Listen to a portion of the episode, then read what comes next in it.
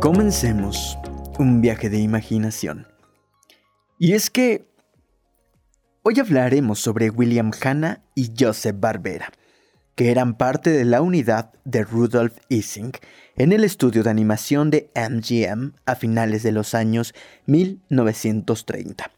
Barbera, un creador de historias y diseñador de personajes, y Hanna, un director experimentado. Fueron designados entonces para comenzar a dirigir cortometrajes en la unidad de Ising.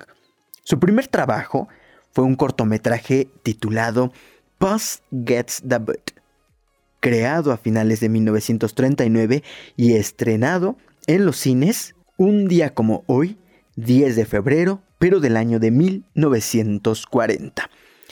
Puss Gets the Boot se centra en Casper, un gato gris que intenta atrapar a un anónimo roedor de color café. En 1941, el cortometraje fue nominado a un premio Oscar en la categoría Mejor cortometraje animado, pero perdió ante otro dibujo animado de MGM, The Milky Way. El productor, Fred Kimby, decidió no realizar más dibujos animados del gato y el ratón, ya que el estudio buscaba una mayor diversidad dentro de sus trabajos. Finalmente, Kimby cambió de parecer y permitió que continuaran utilizando a los personajes, conocidos desde entonces como nuestros amigos Tom y Jerry.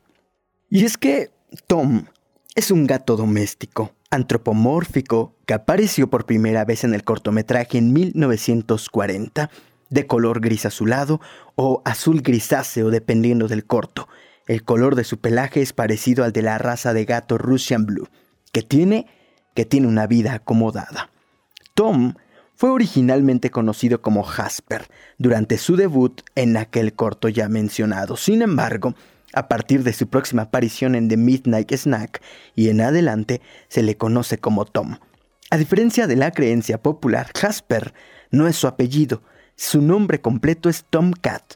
Es un juego de palabras de Tomcat, que es la frase que se refiere a los gatos de sexo masculino. Él con frecuencia usa trampas que por una acción cualquiera terminan dañándolo a él mismo en vez, en vez de a Jerry. Tom rara vez caza a Jerry para comérselo, solo para herirlo o para competir con él. Sin embargo, realmente se lleva bien a veces con Jerry.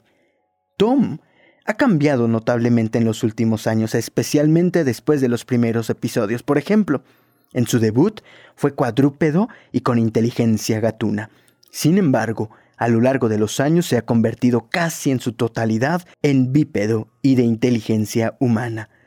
Problema canino fue el último episodio con un Tom cuadrúpedo.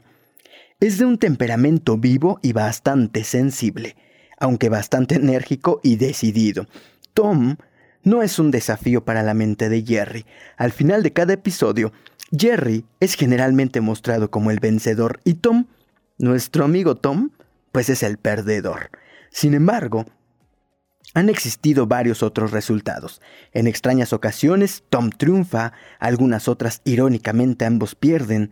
De vez en cuando, generalmente en Navidad, Tom salva la vida de Jerry, o al menos le entrega algunos pequeños presentes. Por lo menos, en una ocasión, su persecución diaria es representada como una rutina disfrutada por ambos personajes y en un episodio en particular, Tom está enamorado de una gatita y luego Jerry, celoso, procede a separarlos por lo que Tom está agradecido y se estrechan las manos y continúan con su cacería.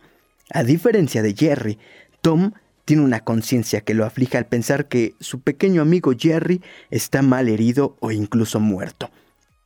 El pequeño Jerry algunas veces se aprovecha de esto.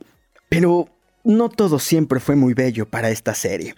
Al igual que otros dibujos animados de los años 1940, 1950 y 1960, Tommy Jerry no fue considerado políticamente correcto durante algún tiempo.